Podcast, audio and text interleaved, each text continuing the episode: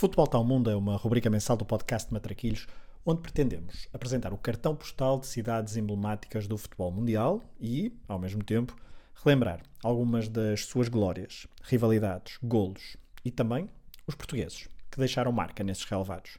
Neste segundo episódio, viajamos até a Itália.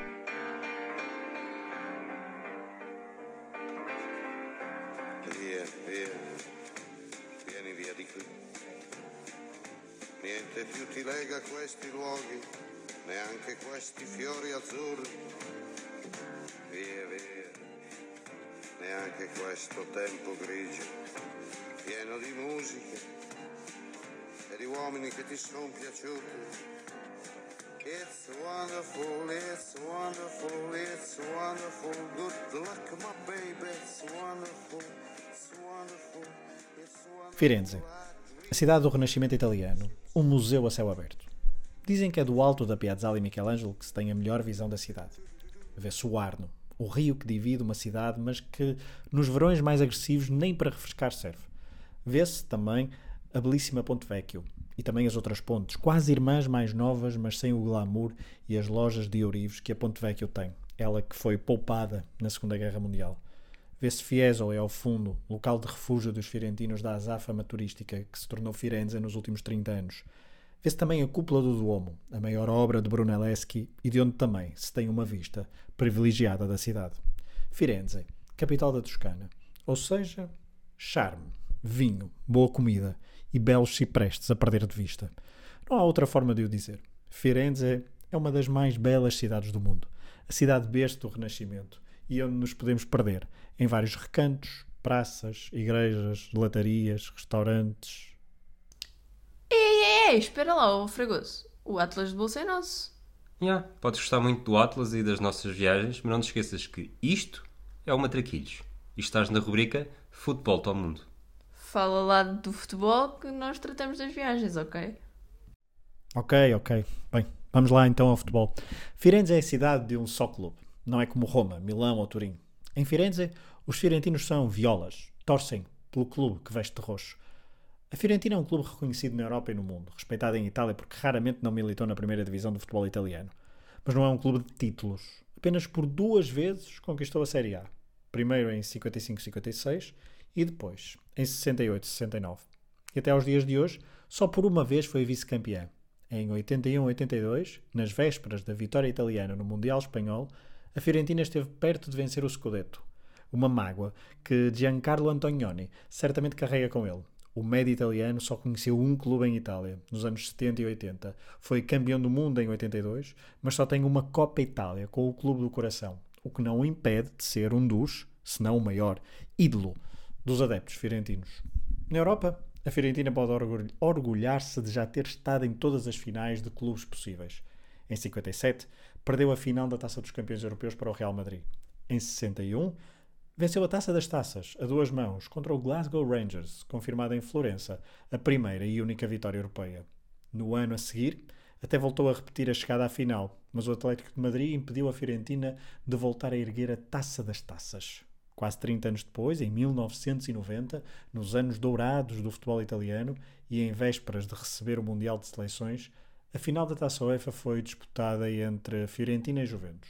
Em Turim, a Vecchia Senhora venceu por 3-1 e em Firenze segurou o 0-0 e levantou a Taça UEFA, em casa da Fiorentina. De nada valeu a equipa viola ter do seu lado um tal de Roberto Baggio, ele que semanas depois provocou a fúria dos adeptos ao trocar o clube de Firenze pelo eterno rival Juventus. Ainda hoje, Baggio é persona non grata em Firenze depois da traição de 1990. A Fiorentina não voltou mais a uma final europeia, o que não foi impedimento para contratar grandes craques estrangeiros. Aliás, à semelhança de outras artes, Firenze é uma cidade que sempre atraiu importantes futebolistas. Não foram só os escritores, cineastas e pintores que se apaixonaram pela cidade. Daniela Passarella, Dunga, Sócrates, Julinho, Edmundo ou Batistuta são alguns dos grandes craques internacionais que provocaram longas filas de adeptos para os ver jogar. Não é só o David de Michelangelo, que está na Galeria della Academia, que provoca filas numerosas e diárias de pessoas. A Fiorentina é a razão de ser de muitos, para não dizer da grande maioria dos habitantes desta cidade. No Artemio Franchi, A curva Fiesole raramente não está à pinha, e é dali que costumam sair dos mais belos mosaicos de tifosi italianos. Os adeptos da Fiorentina não concebem que o seu clube não seja o melhor do mundo, não estivessem ele numa das melhores cidades do globo. Tudo isto do ponto de vista deles, claro. São adeptos orgulhosos da história da cidade e do clube e que gostam de bom futebol. Não basta vencer em Firenze. E quando perdem, bem, é o caos e o drama. A descida ao inferno em 2002, com bancarrota incluída, foi algo digno de um dos capítulos da Divina Comédia de Dante, um dos mais famosos fiorentinos. E certamente que muitos habitantes da cidade colocam o desaparecimento da Fiorentina quase ao mesmo nível do atentado da Cosa Nostra, na Piazza Signoria, em 1993, ou das cheias, em 1966, que mataram dezenas de pessoas e destruíram imensas obras de arte depositadas na Galeria degli Uffizi, um dos principais museus mundiais. Mas em dois anos, o clube reergueu-se, subiu os escalões, voltou a ter o mesmo nome e símbolo e continua vivo na Série A, a levar o nome da cidade de Firenze por Itália e pelo mundo. No final da primeira década do século XXI, com Cesare Prandelli ao comando, a Fiorentina ainda chegou a sonhar com conquistas. Mas, por agora, Firenze é a cidade de um clube de meio da tabela da Série A, talvez à procura de um príncipe ou de um maestro que leve de novo o clube a outros patamares. Eu sei, estão todos a pensar no mesmo, mas eu vou deixar para o fim. Firenze Calcio nem sempre significa Fiorentina, apesar de ser uma cidade e um clube só. Na Piazza Santa Croce, todos os anos, em junho, um conjunto de homens reúne-se para disputar o torneio de Calcio Storico, ou Calcio Fiorentino. Quatro equipas representam os bairros da cidade: Santa Maria Novella, Santo Spirito, Santa Croce e San Giovanni. Os atletas praticam algo que de futebol ou calcio tem muito pouco. É uma espécie de jogo com uma bola misturando boxe, luta livre, rugby, estratégia e muito sangue à mistura. Mas é algo que deixa muitos fiorentinos orgulhosos. Os que jogam levam esta sua paixão até ao limite físico. É uma matança.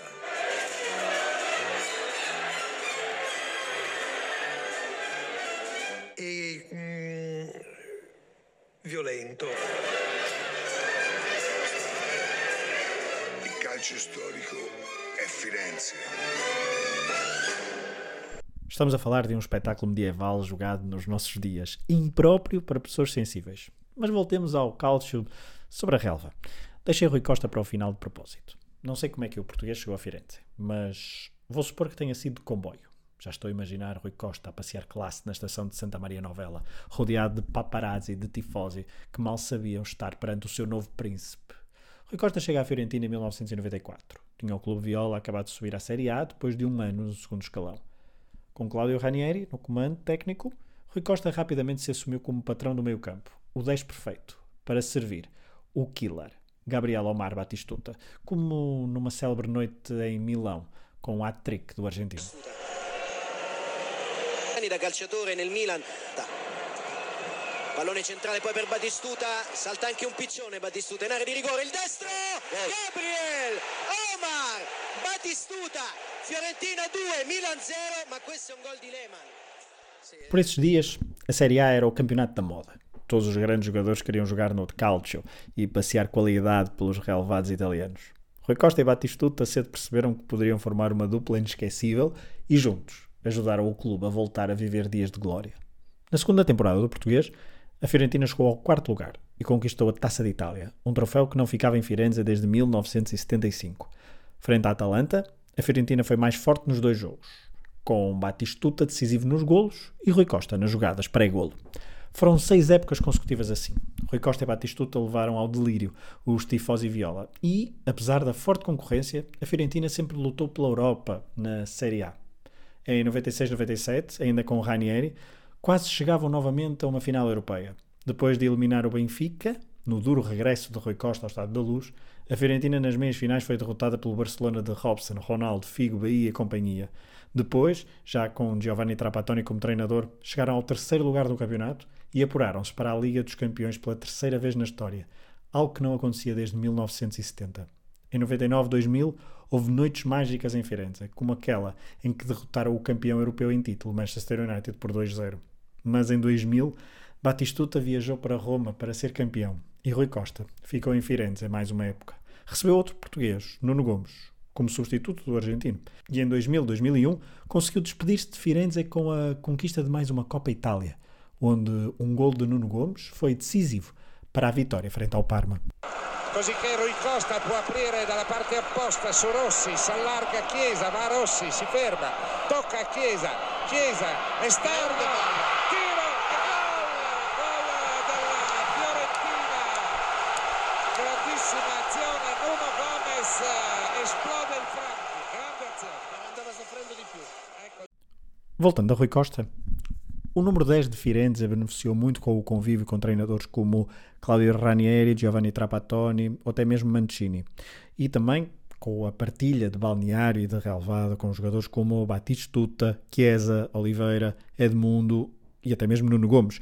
Mas a sua elegância e inteligência encontraram em Firenze então um lugar perfeito para desenhar o seu futebol.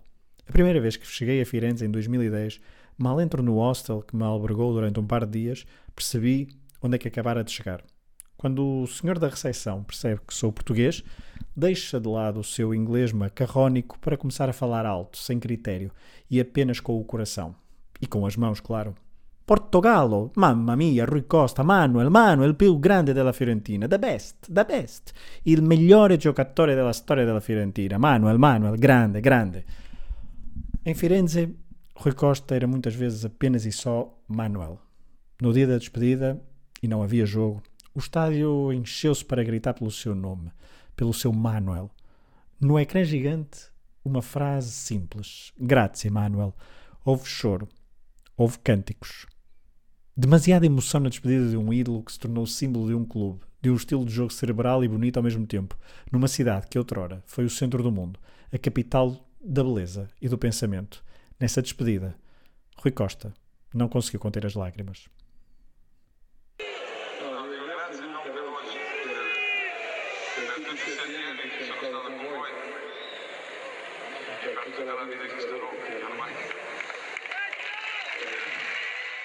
Rui Costa, 277 jogos, 50 golos, duas taças de Itália, assistências infinitas e um lugar eterno no coração de todos os adeptos da Fiorentina.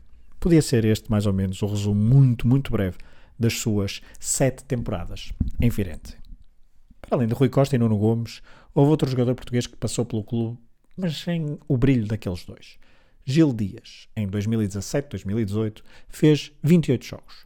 Por uma época, não apanhou Paulo Sousa como treinador, que semeou dúvidas na sua chegada a Firenze junto dos adeptos porque tinham passado ligado ao rival Juventus, mas que conseguiu durante algum tempo ganhar a confiança dos tifosi. Porém, Paulo Sousa sofreu do mesmo mal que muitos treinadores da Fiorentina nesta segunda década do século XXI. O fosso competitivo para os concorrentes aumentou e gerou impaciência nos adeptos, que querem sempre ver o clube a lutar pelos primeiros lugares. O último treinador a conseguir levar a Fiorentina a um patamar elevado foi Cesare Prandelli, no final da primeira década do século XXI. Comecei este episódio referindo que a Piazzale e Michelangelo têm a melhor vista para a cidade. Não será opinião unânime, mas muito provavelmente maioritária. Porém, há outro local de Firenze que não deixa de ter uma panorâmica interessante. Não é nenhum quarto, como o de Forster, mas é mesmo o comunale de Firenze, o estádio Artemio Franchi. Estar no estádio ajuda a perceber o amor, a exigência, a altivez dos fiorentinos para com a sua equipa e que não deixa de ser um reflexo daquilo que pensam sobre a sua cidade. A arquitetura do estádio, uma arquitetura fascista, também não nos permite esquecer um, um passado não muito distante. Mas a verdade é que este estádio já foi palco de jogos que figuram nos principais livros de história do futebol. Para além dos jogos da Fiorentina, o Artemio Franchi recebeu uma meia-final de um europeu em 1968, entre Inglaterra e Jugoslávia, e em 1990, por ocasião do Mundial, para além dos jogos do Grupo A, a Argentina de Maradona jogou ali os quartos de final, eliminando a Jugoslávia nas grandes penalidades, apesar do astro argentino ter falhado a sua perante Ivkovic. Ir a Firenze e não ir ao Artemio Franco pode ser uma falha grave. Os Uffizi, o Duomo, os Jardins de Boboli, a Ponte Vecchio, as várias belas praças da cidade são obrigatórias. Mas o Artemio Franchi leva-nos para uma outra dimensão. Firenze não é a maior cidade italiana. Não é a melhor cidade italiana. Mas é Firenze, uma cidade que atrai, ano após ano, pessoas de todo o mundo. A Fiorentina é igual. Não é o melhor clube, nem é o maior clube do mundo. Mas quem é que não sabe quem é a Fiorentina? O clube que atraiu dezenas e dezenas de craques e que leva o nome da cidade pelo mundo inteiro. A rubrica Futebol ao Mundo pretende retratar cidades do ponto de vista futebolístico e, ao mesmo tempo, identificar os portugueses que nos seus relevados deixaram uma marca. Pois bem, Firenze é capaz de ser a cidade mundial onde esse legado é mais forte. Rui Manuel César Costa é património fiorentino. Experimentem andar pela cidade e dizer que são portugueses. A percentagem de fiorentinos que rapidamente dirá Rui Costa, e alguns, Manuel, não andará assim tão longe dos 100%. Este episódio é dedicado a Daniela e ao Frederico, que mesmo após tantas visitas guiadas, conseguem sempre levar-nos a descobrir uma nova praça, uma igreja desconhecida, uma deliciosa gelataria ou uma nova vista para a cidade.